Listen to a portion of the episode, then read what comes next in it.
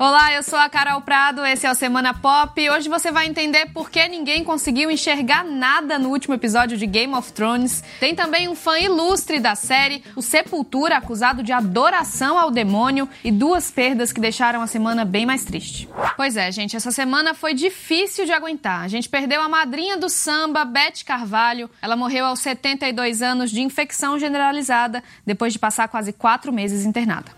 A cantora era chamada assim de madrinha do samba porque de fato foi madrinha de artistas como Zeca Pagodinho e Jorge Aragão. E olha, já tem tempo que esse gênero que a gente tanto ama enfrenta uma perda atrás da outra.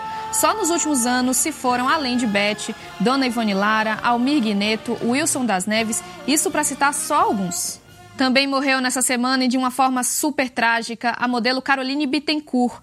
Ela caiu de uma lancha durante um vendaval no litoral norte aqui de São Paulo.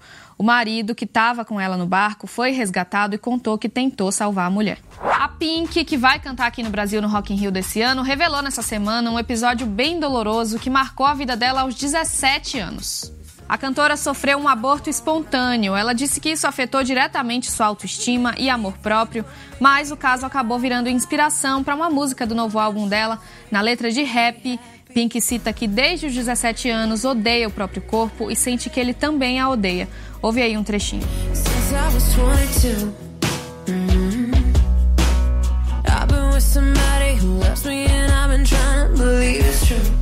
E olha só que história doida. Os brasileiros do Sepultura tinham um show marcado no Líbano, mas foram impedidos de entrar no país. Para tentar justificar a decisão, as autoridades de lá falaram, entre outras coisas, que eles são adoradores do demônio. Se você não entendeu nada, a banda também não. Eles divulgaram um comunicado dizendo que em 35 anos de história foi a primeira vez que uma coisa assim aconteceu. Para negar o visto dos integrantes, o Líbano também citou que eles mostram imagens de Israel num clipe de 1993.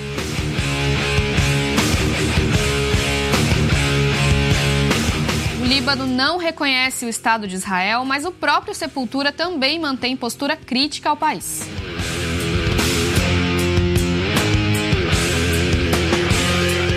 E a gente sabe que às vezes é difícil assistir Game of Thrones, tem umas cenas meio chocantes e tal, mas ninguém imaginou que seria literalmente quase impossível enxergar algumas cenas dessa temporada. Vários fãs reclamaram da escuridão na aguardada Batalha de Winterfell, que foi ao ar no domingo passado.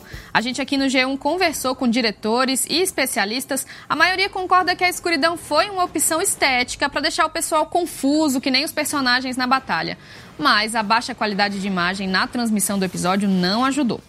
O diretor de fotografia de Game of Thrones se defendeu, disse que muita gente não sabe sintonizar a TV direito ou assiste a série em iPads e celulares, o que atrapalha a nitidez. Mas tem um fã ilustre que não ficou muito chateado com a escuridão do último episódio, não, viu? É o Drake. O cantor arrasou no Billboard Music Awards, bateu recorde ao ganhar 12 estatuetas na premiação, incluindo as de melhor artista, melhor rapper e melhor álbum. Aí, quando ele subiu no palco para buscar esse último, na hora de agradecer, citou Arya Stark, personagem da série.